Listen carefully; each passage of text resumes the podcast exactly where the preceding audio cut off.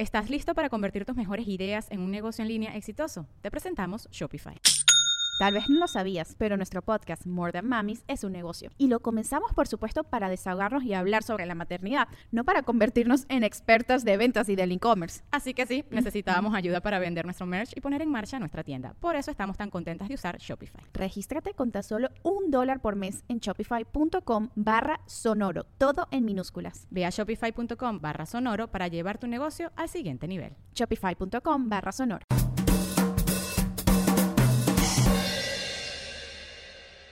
Hello mi gente amada y bienvenidos a un nuevo episodio de Bla Bla Bla. Muchas gracias a todos los que están escuchando. Feliz Navidad, ya casi es Navidad. Eh, faltan apenas qué? 14 días para Navidad, dos semanas. Qué bonito, ¿no? Santa Claus, toda la cuestión. Los Reyes Magos yo de verdad nunca los he entendido, o sea, sé que hay muchos lugares donde los celebran, sé que hay gente consentidísima que le daban regalo de, de Navidad y regalo de Reyes Magos, que uno dice, bueno, estás pasado con sentido, pero está bien.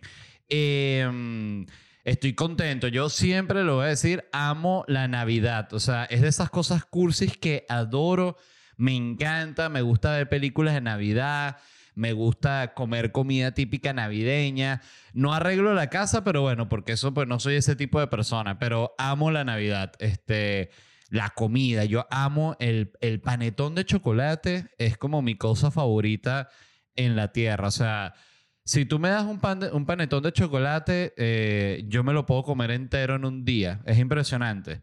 Eh, y me lo voy justificando. O sea, es como, como un drogadicto. Digo, bueno, un, un pedazo más, uno delgado. Entonces después me corto otro delgado. Digo, ya, bueno, ya comí uno delgado.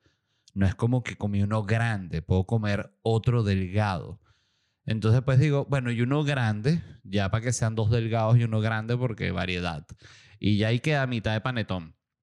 Y bueno, en ese momento está full y no puedes seguir más. Pero a las tres horas el cerebro te vuelve a decir, mmm, hay panetón. Y uno, ¡Ah! hay panetón. Bueno, el panetón solo es en Navidad. Creo que puedo agarrar otro pedazo delgado. Y ahí empieza otra vez el ciclo, ¿no? Este.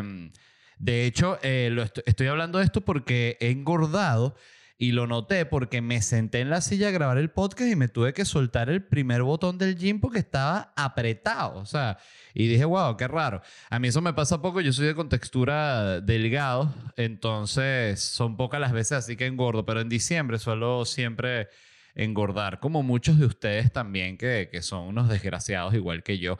De nuevo, gracias y quiero, por supuesto, agradecer también a los patrocinantes Orangutan Care. Por favor, prueben esos productos. Solo tienen que ir a Instagram y buscar Orangutan Care. Les van a salir. O sea, son una variedad impresionante. Cremas para la piel, CBD en gotas, eh, joints de CBD, crema antiinflamatoria, eh, relajantes musculares, o sea, todo, todo lo que ustedes quieran está ahí y es una maravilla, bienestar en gotas. Ese es como el eslogan que yo les inventé, ese no es el que ellos usan, ese es el que yo digo en mi mente, bienestar en gotas, Orangutan Care, bienestar en gotas.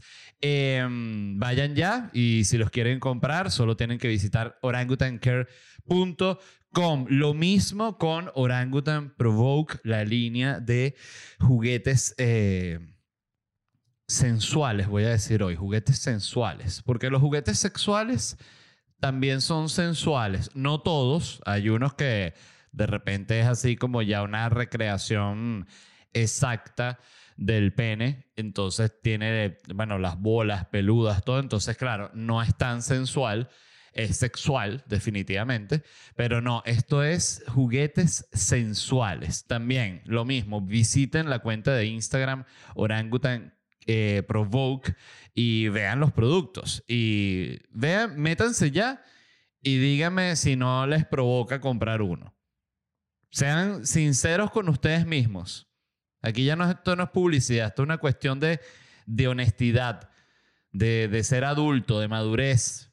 De ver a la vida a los ojos y decir, sí, me voy a comprar este consolador en orangutanprovoke.com. Visiten la página, visiten la cuenta de Instagram. Y por supuesto, les quiero decir, las últimas dos presentaciones que tengo este año es...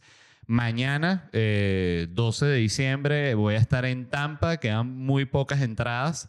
Estoy muy contento. Primera vez en mi vida que me voy a presentar en Tampa. Primera vez en mi vida que voy a Tampa. Voy a estar corto tiempo como son estas, estas presentaciones, pero bueno, agrego una ciudad más a, a la lista de las muchas que he visitado y estoy muy feliz. Y mi último show del año es el miércoles 15 de diciembre acá en Miami. Están invitados. es importante para mí porque es el último del año, entonces siempre tiene como esa ese toque sentimental y todos estos tickets los consiguen en ledvarela.com. Les digo que también voy a estar en enero visitando Orlando, Santo Domingo, Panamá, Costa Rica, que está agotada la función, se agotó como una cuestión de una hora. Y voy a visitar también Latinoamérica, Bogotá, Medellín, Barranquilla, Bucaramanga, Cúcuta. Em, Sao Paulo, Santiago, Valparaíso, Chillán, Concepción, Montevideo, La Plata, Buenos Aires, Rosario, Córdoba, Neuquén, Lima y Quito. Em, esto es ya el cierre de mi gira. Luego de esto, creo que quedan un par de presentaciones en Estados Unidos después de esta gira en Latinoamérica y ya, es el fin de Orgullo Nacional que va a ser hasta el momento la obra que giré por menos tiempo, cosa que yo considero un logro.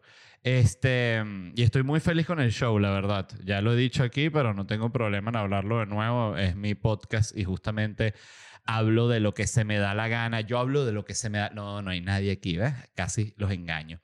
Eh, qué loco pensar cuando uno grababa en, en un set de televisión. Recuerdo trabajando en este canal Televen que había un gentío trabajando ahí. O sea, eran cantidad de productores, coordinador de piso, director, el del teleprompter, el otro de tal, o sea, el, de vestuario que estaba ahí también por si acaso, que si uno de prompter, que si el que manejaba el público, que si el otro que era el que eh, levantaba las manos para que se rieran, se, que se callaran, o sea, este, muy loco. Y muy loco también trabajar con público que hay que decirle cuándo reírse. Esos son como vestigios que quedan de Sí, de tiempos antiguos, la verdad. Pensar que este programa del que estoy hablando, que es Chaten TV, ya creo que ya cumplió 10 años de que salió al aire, si no me equivoco. O sea, no 10 años de su final, pero sí 10 años de que, de que empezó.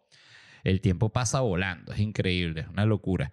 Pero bueno, a lo que iba, eh, la primera noticia de la cual les voy a hablar hoy eh, me gustó y es que el Papa dijo que los pecados de la carne no son tan serios. Repito, el Papa Francesco dijo que los pecados de la carne no son tan serios. ¿Cuáles son los pecados de la carne? Eso es un, un buen... ¿Cuáles son los pecados de la carne? Estoy googleando. De la carne.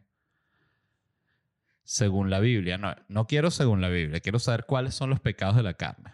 Seis versículos de la Biblia sobre los pecados de la carne. Perfecto. Dice así, Gálatas 5, 19, 21. Ahora bien, las obras de la carne son evidentes, las cuales son inmoralidad, impureza, sensualidad. Estuvimos hablando de sensualidad, o sea, ya el patrocinante es pecado. Idolatría, hechicería, enemistades, pleitos, celos, enojos, rivalidades. Bueno, hay muchas que me parecen, pero ¿por qué de la, carne? Claro, enemistades como que te peleaste porque, porque no sé, te, te, te cogieron a tu esposa, hechicería porque quieres tú coger a alguien, enojos por celos también, aquí dice celos, rivalidades, disensiones, sectarismos, pero sectarismos de la carne, eso sí está como raro envidias, borracheras, orgías y cosas semejantes. Bueno, cosas semejantes, uno sabe muy bien la cantidad de cosas semejantes que uno puede decir. Sí, esto entra dentro de lo que decía Gálatas 5.19.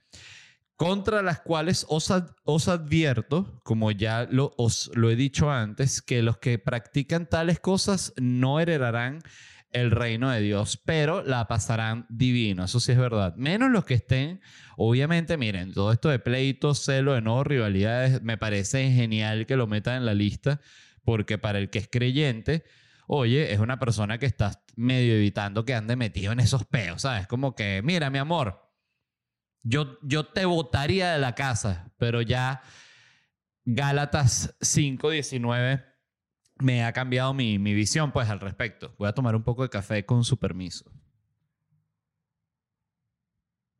Siempre se enfría.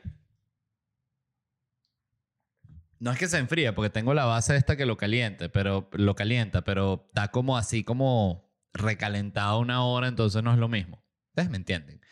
Corintios, hoy estamos leyendo la Biblia de manera totalmente inesperada, ¿eh? Porque todavía sois carnales, pues habiendo celos y contiendas entre vosotros, no sois carnales y andáis como hombres. Oye, ese no entendí nada. Estaba borracho eh, eh, cuando escribieron esto Corintios. Porque todavía sois carnales, pues habiendo celos y contiendas entre vosotros, no sois carnales y andáis como hombres. No entendí. Está bien. O si entendí, es simplemente así, es esto y ya. O sea, como parece literal, como una persona hablando en un bar. Eh, si le quitas el os, nosotros y sois. Porque mientras estábamos en la carne, las pasiones pecaminosas despertadas por la ley actuaban en los miembros de nuestro cuerpo a fin de llevar fruto para muerte. Wow, la Biblia es dark. O sea, yo creo que no pueden hacer ni ya series de la, de la Biblia en, Netflix, o el mismo Netflix dice no, o sea, no queremos ofender. Entre los cuales también todos nosotros en otro tiempo vivíamos en las pasiones de nuestra carne, satisfaciendo los deseos de la carne y de la mente, y éramos por naturaleza hijos de ira, lo mismo que los demás. Eso es Efesios 2.3. Santiago 3.15, esta sabiduría no es la que viene de lo alto, sino que es terrenal natural diabólica. Esa está buena, como para un tatuaje en el pecho. Juan 2.16, porque todo lo que hay en el mundo, la pasión de la carne, la pasión de los ojos y la arrogancia de la vida no proviene del Padre, sino del mundo. Ah, pero hay unas que uno no dice, pero estás hablando en contra de la carne o a favor, ¿no? ¿No les pareció? Bueno, el, el punto es que el Papa dijo que, que los pecados de la carne no son tan serios, o sea, que hay que hay, peores pecados. Eh, ¿Cómo declaró esto el Papa? Bueno, el Papa ustedes saben que por alguna razón da unas, una, como unas declaraciones siempre montado en un avión. O sea, no sé si es cuando se está subiendo o cuando se está bajando o cuando él se sube es que dicen, súbeme a los reporteros al avión, contesto las preguntas, paso al, a la habitación papal del avión y me sacas a toda esa cuerda de malditos de aquí. Este, no tolero los reporteros, dice el Papa. Papa, pero no vaya a decir eso. No, no, yo obvio no voy a decir eso, hijo. Yo tengo 84 años. 84 años tiene el Papa ya. Eh, también, otra muestra de cómo ha pasado el tiempo. Siento que cuando entró el Papa era jovencito, que nunca fue joven, pero sí lo recuerdo, como que entró con... Yo siento que el Papa entró como con 55 años, el Papa Francesco, no, que exagerado, pero sí como con 65 y no Entró entonces, ¿qué edad tenía? ¿Cuánto tiempo tiene el Papa Francesco? No voy a googlear eso, evidentemente. Ajá. El punto es que ustedes saben que él, da esas declaraciones, pues yo ya he visto varias declaraciones del Papa y me, me causa curiosidad. Ay, la garganta. Este, me causa curiosidad que declara así en, en, para un avión. Entonces está el Papa hablando porque le preguntaron, para ponerlos en contexto, que, que qué opinaba él de un arzobispo de París que parece que se salió del, del arzobispado porque, eh, según entendí, aclaratoria, estaba como que teniendo algo con la secretaria, como que nada, mira, se, se, se cogieron el arzobispo y la secretaria. Y se enamoró de la secretaria y la secretaria también del arzobispo. Y imagínate, el morbo que da una relación arzobispo-secretaria. Oye, eh, hay, que también ser eh, solidario y entender las cosas por las que está pasando la gente, ¿no? Entonces, el punto es, el arzobispo renunció y le preguntaron a, este tipo como que, mira, al Papa, tipo, mira, ¿qué piensa el arzobispo este y tal? O sea, se está agarrando a la secretaria y la secretaria ahí también, ¿sabes? Todo un pedo. Y el Papa dijo, no es tan importante el pecado de la carne. Pasa nada. ¿Quién, quién no ha mamado? Dice el Papa. No, bueno, o sea, todo el mundo, Papa. Bueno, yo también antes de ser Papa, cuando estaba ahí por Argentina, ¿no? antes de ser cura, corrige, no repito, antes de ser cura, digo. eh, iba, y bueno, también salía con, con, los muchachos, muchachas, pequeñas orgías, nada muy, eh, nada muy degenerado, simplemente orgías normales de, típicas de, de las fiestas, ¿no?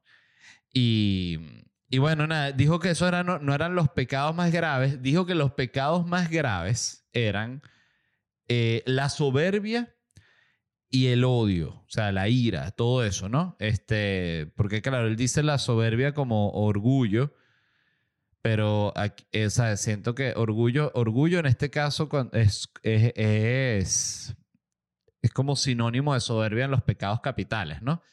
Entonces, soberbia y el odio es lo peor que dice para el Papa. O sea, si tú estás cogiendo con tu secretaria, bueno, ya eso tú después lo hablas con Dios y ya Dios no te dirá que no fue tan grave. Ya. O sea, mira, hay gente que mata en la guerra, te dice el, mismo Dios. Y dice, eso es lo que yo digo, Dios. Bueno, entonces quédate tranquilo que vas a pasar.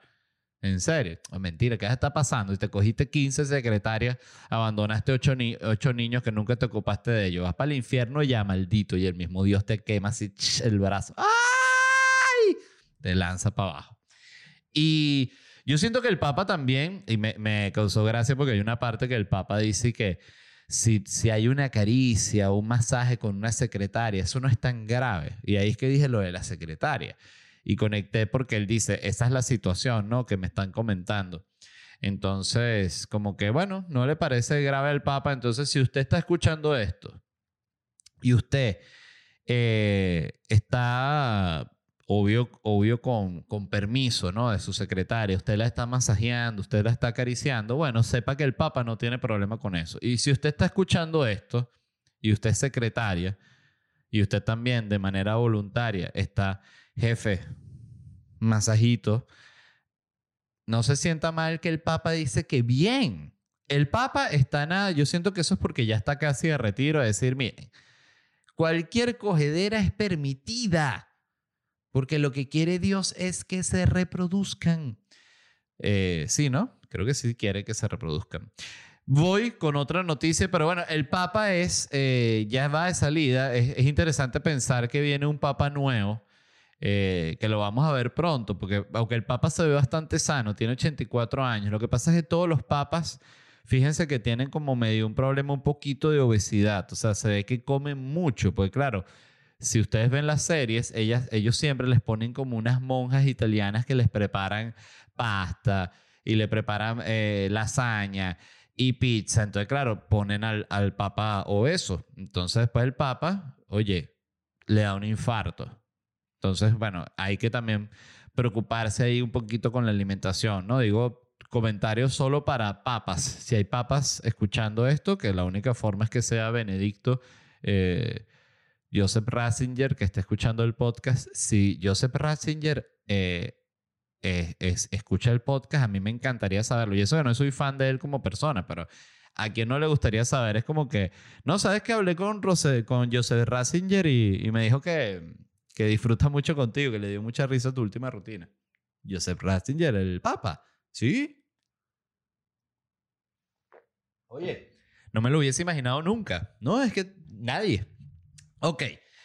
Eh, otra noticia que me llamó la atención y es que dice que los hombres que desaparecen cuando salen de noche, una noche salen como a fiestear, ¿no? A tomar unos tragos con los amigos, lo que sea.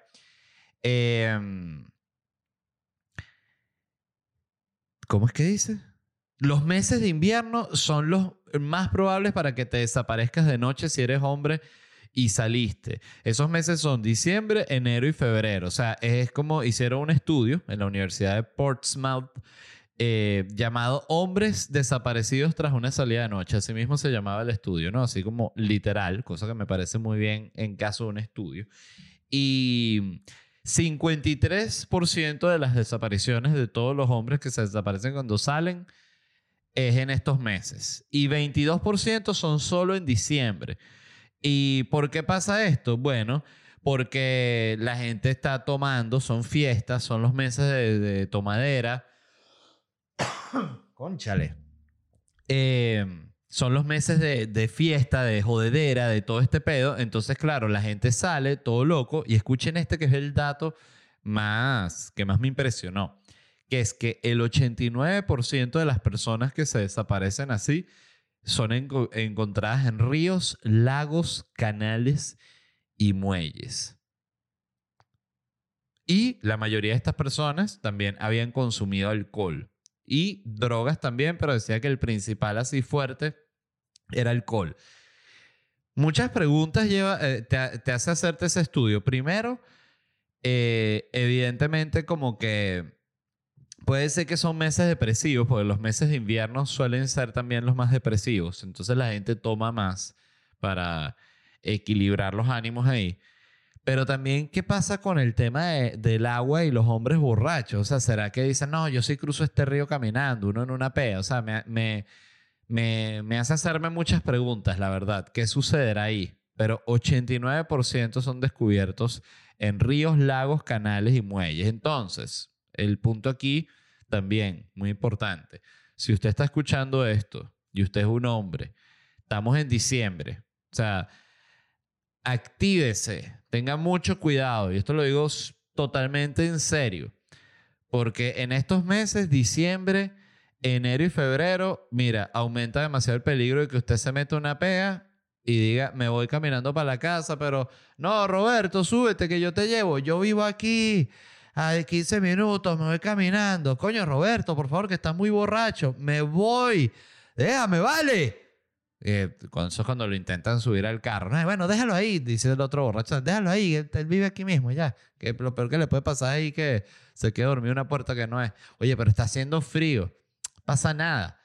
Y Roberto se va solo, ¿no? Y en ese camino se va, se prende un cigarro con tremenda borrachera. Estamos hablando cuatro y media de la mañana, un frío del más intenso. Y va ahí con su pea y tal pensando cualquier tipo de estupidez y de repente, ¿sabes? Ve un río que cruza, ¿no? Y dice, coño, voy a meter, me voy a rustiquear, ¿sabes? Entonces, ¿qué pasa? Nada, se mete por el río, el río está fuerte, medio lo tumba, se cae eh, al agua y se lo lleva a unos metros el río. Cuando sale, sale ya con una hipotermia y se muere ahí debajo del puente. Ahí está. O se, muere mismo y el río crece un poquito y se lo lleva, también puede pasar. O se lo comen las ratas de río. O sea, hay mil probabilidades de lo que le puede pasar, pero de nuevo, si usted es hombre, cuídese mucho en diciembre. No, no, no hay que andar loqueando. Este, yo mismo me voy a cuidar. Yo leí el artículo y quedé asustado. Dije, no me, no me junto, eh, no me acerco a río, no me puedo acercar a río. O sea, si, si tomé, no te puedes acercar a río. Eh, mucho cuidado.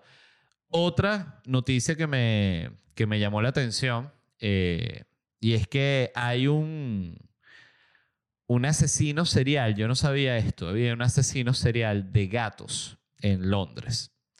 Eh, se encontraron en un, entre el 2014 y el 2018, se encontraron 300 gatos mutilados Mucha gente estará diciendo, Ay, pero qué tema tan horrible, ¿no? Pero ya va. Entonces la prensa empezó a trabajar esta posibilidad de que era un, asesino serial de gatos, así como el tipo este de don't, don't mess with the cats, una cosa así, don't fuck with the cats o fuck with the cats, cats, no recuerdo el nombre exacto del documental, que es este tipo que si no lo han visto, véanlo. Es increíble ese documental, está en Netflix. Es de Netflix. Eh, que trata de este tipo que como que quería ser famoso, era como un flaquito así pequeñito, un tipo rarísimo. Y él quería ser famoso y él empieza a subir unos videos eh, maltratando unos gatitos, ¿no? Eh, no, sé, no sé qué les hacía, pero los, los, los, ahogaba, los, alguna una cosa espantosa. Y él logra de esa manera, evidentemente, eh, viralizarse y el tipo se hace famoso y después el tipo, la cosa evoluciona a otra cosa incluso mucho más oscura que lo de los gatos. Ah, café. Y el punto es que a ver, estaban buscando la policía este asesino serial de gatos, ¿sabes? 300 gatos que aparecían todos mutilados, que si el gato aparecía el cuerpo así, sin cabeza y sin cola, el puro cuerpo del gato. Entonces todo el mundo, ay, coño, qué asco, ¿no? Y llamaban a la policía y empezó, bueno, este tipo está matando los gatos, ¿sabes? Un degenerado. Eh, y han hecho unos estudios de, la policía empezó a guardar a los gatos en, en, la morgue, pues, este, allá tiene espacio en la morgue, entonces nada, mete, mete estos gatos, este parece que es del asesino serial de los gatos. Y nada, este, ya hablando con Netflix y todo para hacer la, la serie del, del asesino serial de los gatos y han hecho la autopsia y resulta que no era ningún, ningún asesino, sino que son los zorros que se comen los gatos, ¿ves?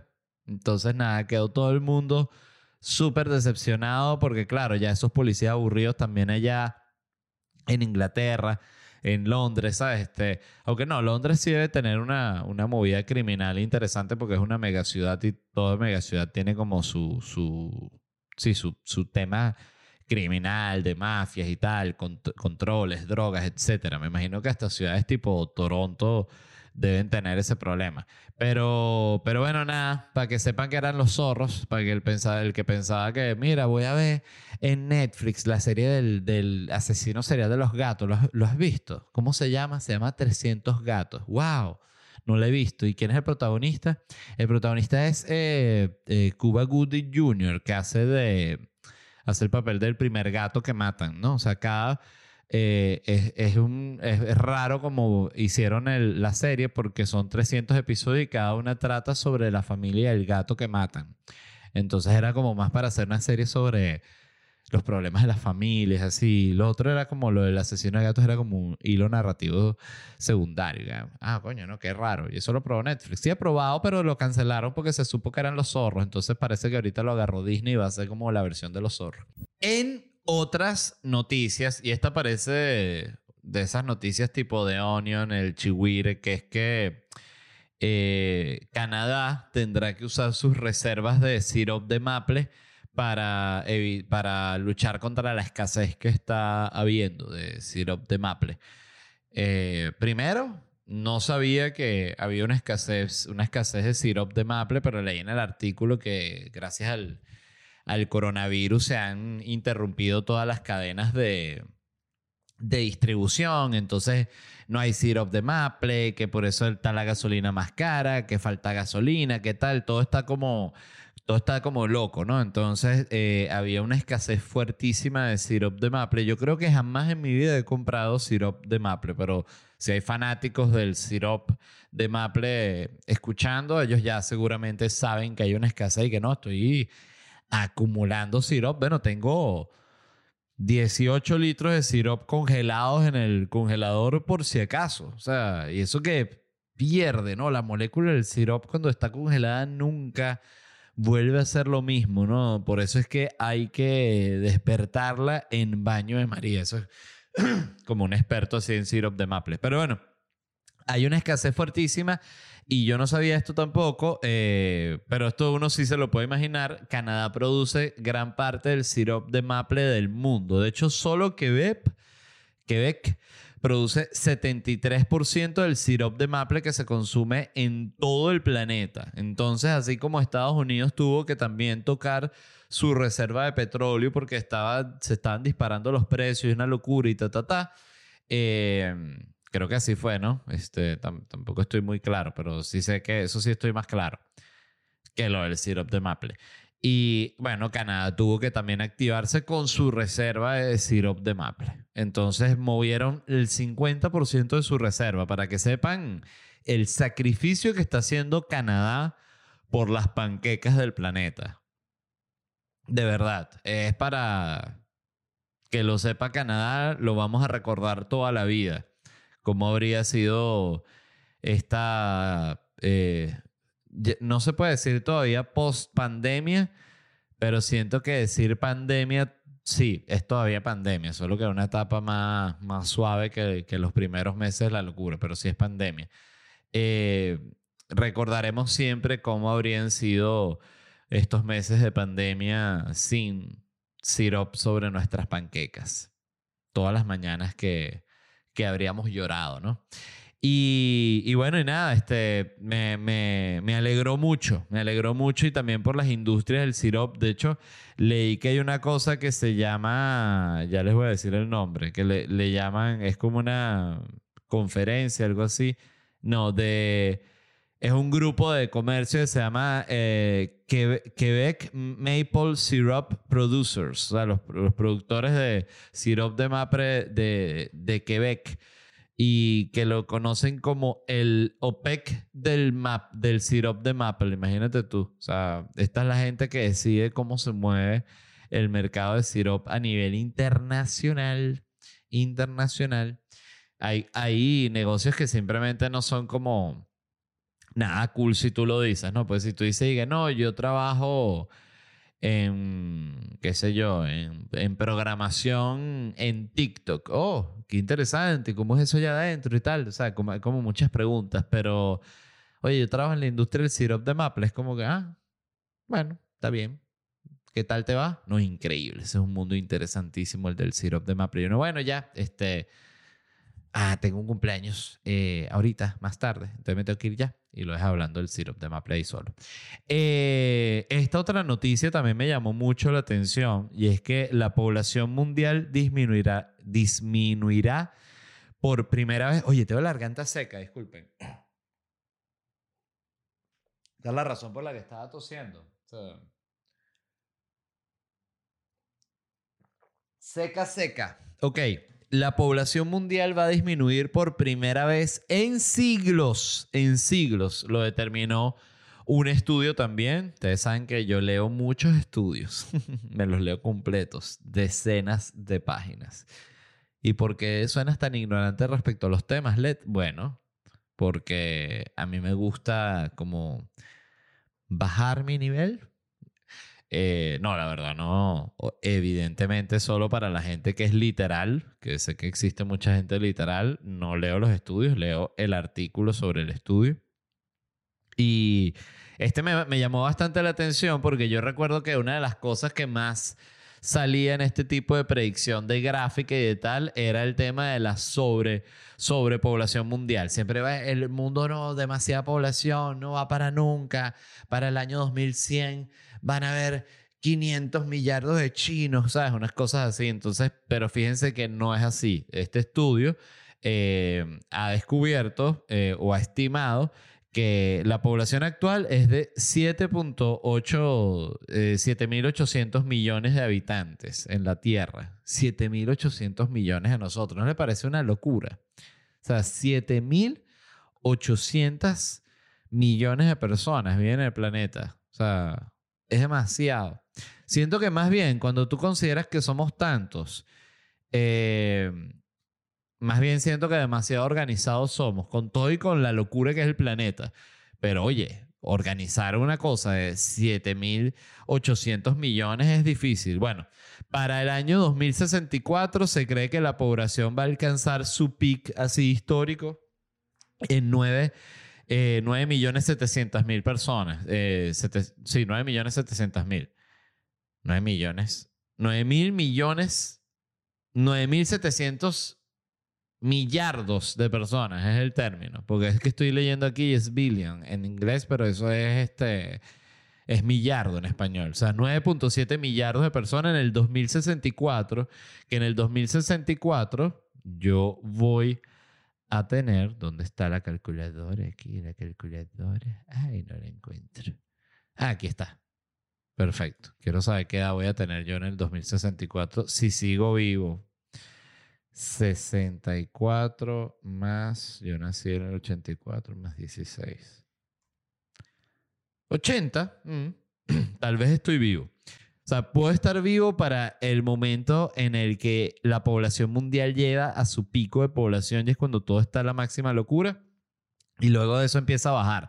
Y se cree que para el año 2100 la población va a estar en, en 8.79 millardos de, de personas, ¿no? Entonces, esto también me llamó la atención porque esto se debe a que, a que bueno, a que, a que la gente no, no solo a que la gente no, hay países donde la gente está cogiendo menos, yo creo que eso es gracias ya, eso se ha hablado, pero se cree que es gracias al Internet y a todo esto que la gente está cada vez más loca, eh, la gente cada vez sabe interactuar menos en persona, cada vez hay más hombres de estos que, que, sí, que nunca en su vida han hablado con una mujer entonces las odian porque como yo no ha hablado ninguna mujer conmigo si yo estaba aquí metido en este hueco debajo de una escalera viendo una computadora durante 19 años seguidos sin salir, ¿cómo no le voy a parecer interesante una mujer que yo sea, bueno, básicamente una criatura inmunda, escondida de la sociedad.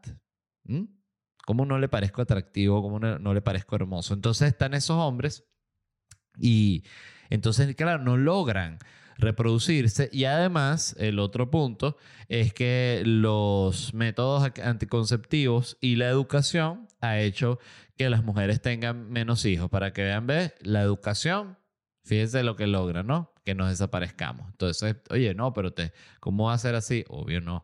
Pero es así, eh, es súper loco. Y fíjense esto, se cree que en un futuro eh, Japón, Tailandia, Italia, España, Portugal y Corea del Sur van a, su, su, población va a caer en 50%. O sea, esto va a ser un desastre. Un desastre. Imagínate qué tristeza España con la mitad de españoles, Portugal con la mitad de portugueses. Si ya son poquitos, o sea, y tienen que preparar todas esas tortillas, tienen que preparar todos esos camarones al ajillo. ¿Quién va a preparar esos camarones al ajillo? ¿Quién va a cortar los jamón serranos? ¿Ah? Eso no puede pasar. Los españoles tienen que coger, tienen que seguir cogiendo a como de lugar. Eso tiene que ser prioridad en la ONU. Y es por un tema de preservar la comida, porque los mexicanos, fíjate, tienen una comida divina, pero los mexicanos sí siguen cogiendo. Aquí en ninguna lista sale que, que México se va a desaparecer, que, que va a bajar su población 50%, nada de eso. México sigue cogiendo sin ningún tipo de problema. La población de China, fíjense esto, eh, se cree que va a bajar de 1.4 millardos en el 2017 y que para el 2100 van a ser 730 millones de chinos. Este, o sea, esto sí es algo que tú dices, ¿quién lo diría que en el futuro van a haber menos chinos que ahora? ¿Ven? Ya tienen otra cosa que decir en una fiesta. En Navidad, cuando estén hablando así con... Puede ser en la fiesta del trabajo de Navidad también. Pues decir, ¿sabes que en el, futuro va a haber menos chinos? Y la gente, ¿cómo es eso? En el futuro van a haber en el 2100 van a haber 790 millones de chinos. Y ahorita hay, ¿cuánto? 1.4 millardos. Mucho chino.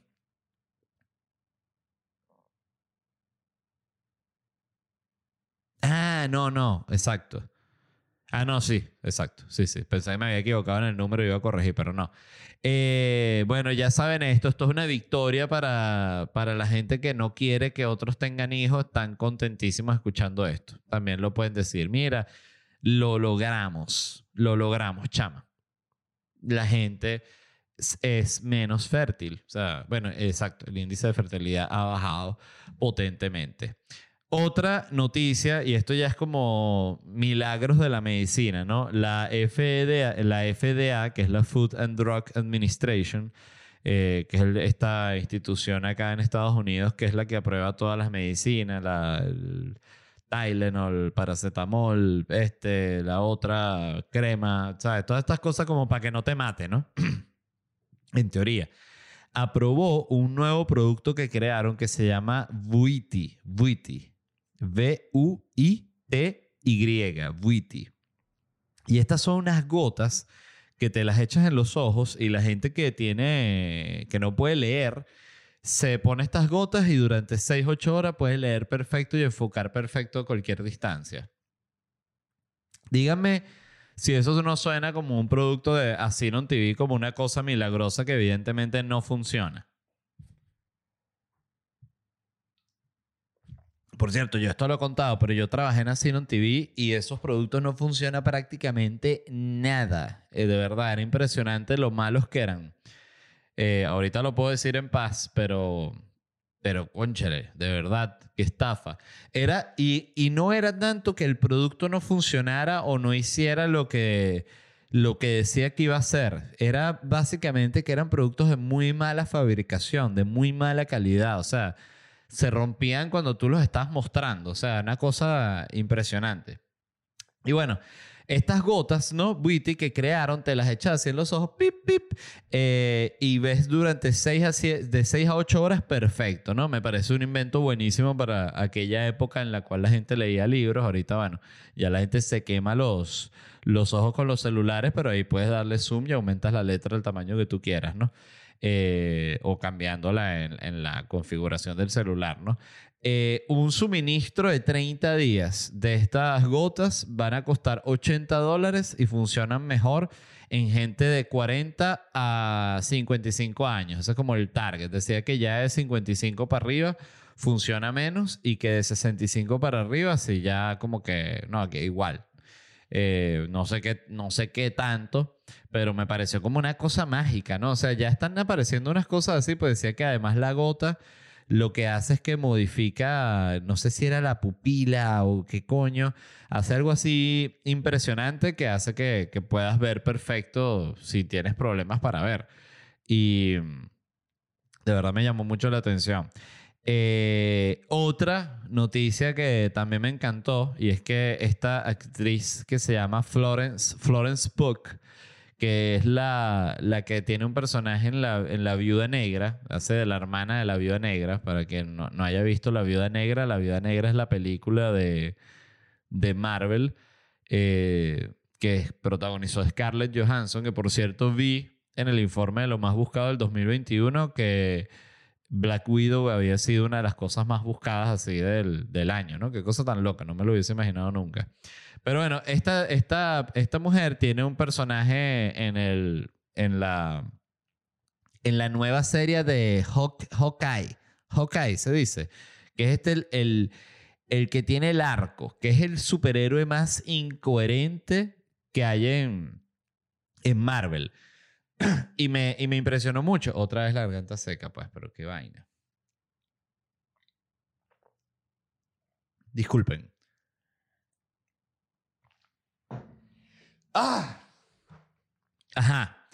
Em, este es el arquero de Marvel, que es absurdo porque, esto ya lo ha dicho todo el mundo, es una cosa lógica, pero no puede ser que en un grupo donde está Thor, el dios del trueno, está Hulk, Está Iron Man, que tiene un traje arrechísimo con 15 mil trajes más. Está Spider-Man, que es, una araña. Em, está toda esa gente. Y de repente está un arquero. O sea, este es peor que Batman, porque Batman, Batman coño, eh, es también un tipo que lo que hace es lanzar bombitas y te tira una puya y, y sabe un karate y tal, y se lanza con la capa. Oye, pero tiene también las naves, tiene los carros, ¿sabes? Que cuando se prende una de verdad, verdad, bueno, Batman tú sabes que puede llegar con los, con los, los aviones y tirar unos misiles y prender lo que se llama un peo. Este tipo no, este lo que tiene es el arco. Entonces son de... Y lo que me impresiona más es que la gente dirá, ajá, pero ¿cuál era la noticia de la actriz? Ya voy a eso. Ya voy.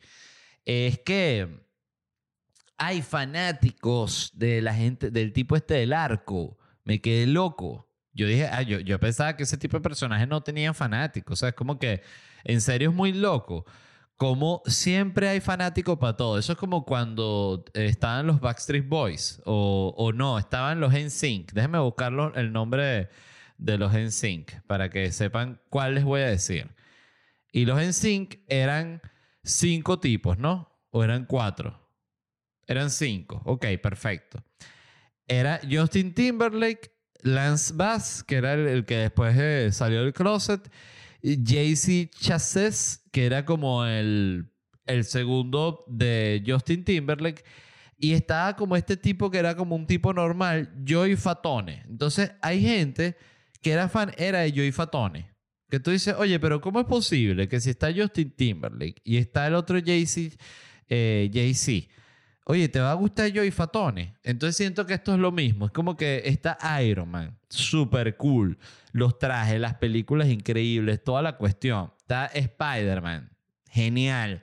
Eh, chamito, tal, del colegio, ah, tal, señor Stark, toda la cuestión. Hulk, mejor que mejor. Thor, increíble. No, a mí me gusta es el del arco. Coño. Siento que esta gente ganas de como de llevar la contraria ya. O sea, eh, no, no tiene otro tipo de explicación. Entonces el punto es que están haciendo una serie de este personaje del arco para Disney. Y, y esta, esta, esta mujer, Florence Pugh, tiene una, un personaje, ¿no? El mismo personaje de la viuda negra, que por cierto ya les comenté, la vi malísima. Eh, y ella, esta es la noticia, posteó en su Instagram eh, dos imágenes de ella trabajando en la película. Una que está así como de espaldas, como que está en medio de una pelea, y otra que está así como un close-up de la cara. Y después, entonces, eh, posteó eso, y después cuando iba a postear como un clipcito ahí de, del stunt, de la pelea que estaban haciendo, eh, Instagram le dijo que no podía publicar este, y que había recibido muchas denuncias de los fanáticos de Marvel porque estaba haciendo spoiler. Ella es una de las protagonistas, ¿no? Entonces, eh, la tipa, bueno, quedó muy loca porque dijo, oye, no puedo creer que no puedo publicar mi propio trabajo porque esta gente, los fanáticos de, de Hawkeye se molestan porque le estoy spoileando. Oye, estoy totalmente de acuerdo con ella. O sea, ¿cómo tú no vas a poder? No, que va a, Robert Downey Jr. a publicar una, una escena de, de, una toma de los últimos días de la grabación de Avengers. No, vale. Bloquea la cuenta de Robert Downey Jr. pues spoileó. ¿Qué es eso? O sea, de verdad, una cosa totalmente, totalmente absurda. Me quedé, me quedé muy loco. Pero bueno, es como, es, es, como tal cual como es el mundo de, del Instagram y como es el mundo de las redes sociales, que es como todo de, ¿cómo se dice? Es, es, todo como que las reglas están, están claras, pero también varían dependiendo de la picazón que le dé a la, a la red social. O sea, es como tú ves que de repente eh, lo, lo retuiteé justamente en Twitter, que esta, esta cuenta, ya les voy a decir, creo que se llama Disclosure, la, la cuenta. Es como una página de noticias de, yo diría, centro derecha, vamos a decirla, ¿no? Este, disclose.tv. Esta gente tiene 748 mil seguidores. Es una, una cuenta de noticias de internacionales y de Estados Unidos. A mí me, me gusta como publica y me llamó la atención porque publicaron el otro día, este, eh, tenemos, vamos por el sexto intento de verificar la cuenta. Hemos, hemos dado la, la, prueba de que hemos recibido cobertura de Newsweek, Spiegel, de Independent, NBC y otros. Este, casi 400 millones de impresiones en los 28 días. Eh, veredicto de Twitter para no, no verificarles la cuenta es que no eres, no, no, no, no es importante, no es, no es relevante. O sea, entonces, claro, ahí te das cuenta que hay, hay como sesgos que son que son evidentes, o sea, con ciertas cosas. Eso sí, eh, no sé por qué lo estoy hablando, porque siento que no tiene nada que ver con lo de con lo que le pasó a esta actriz, que no puede publicar de su propio trabajo, pero digo en el sentido de que, de que pareciera que, que eso, que las reglas se adaptan dependiendo del momento que, que se está viviendo, que es lo mismo que pasa con los canales de YouTube que, que, estaban cuando empezó el tema de la pandemia, tú no podías ni siquiera hablar del tema, o sea, porque te podían bajar el video, o sea, era como que no se habla nada, o sea, hasta que no se sepa no se habla nada. Y eh, ¿qué pasó? Mucha gente estaba cuestionando la teoría de que, oye, que sí salió de un laboratorio en China, ta, ta, ta. Y si tú decías eso, que sí, bajado el video, tú eres un loco. Y después se supo que hay muchas probabilidades de que sí haya pasado eso, o sea, es una posibilidad, aunque sea se pudiese decir. Y, y bueno, no hay como que obvio no hay un tipo de disculpa tipo, mira, la cagamos, sí, no sabíamos nada y mandamos a bajar todo y, estuvo mal. O sea, porque yo siento que parte de lo importante que te permiten estas redes sociales es que hay gente que, oye, que discute las cosas, que tiene una manera de, mostrar otro punto de vista y que eso es importante para el, para el balance. Yo siento que justamente un, un país que dentro de todo es sano, es un país que tiene la posibilidad de que ambos, eh, ambos lados de de la política o de la opinión pública, como lo quieras llamar, puedan tener medios para hablar sin que les pase nada, que puedan eh, reunir eh, a su gente en un teatro sin que les pase nada, este, que puedan hacer cualquier tipo de evento sin que suceda nada. Este, ya todo lo otro es como que, bueno, son posturas que cada quien las discute, pero bueno, estoy hablando cualquier cantidad de estupidez. El punto es que Hawkeye, el arquero, es una cagada. Y no vería esta serie jamás en la vida porque, no sé, me parece más aburridísimo el personaje. Pero bueno, el punto es ese, esta actriz no puede postear su propio trabajo porque, bueno, porque le hace spoilers a los fans. ¿Ustedes qué opinan sobre eso? Y eso fue todo del episodio de hoy. Les deseo que estén teniendo un hermoso diciembre. Les deseo que vayan a pasar una hermosa Navidad. Igual quedan todavía un par de episodios para bajar la, la Santa María y tener también mis, mis vacaciones, mis, las que considero yo mis merecidas vacaciones. Espero que ustedes también tengan unas lindas vacaciones y nada, nos vemos en unos días. Bye. Ah, y recuerden, el 15 de diciembre, última función del 2021 Orgullo Nacional en Miami.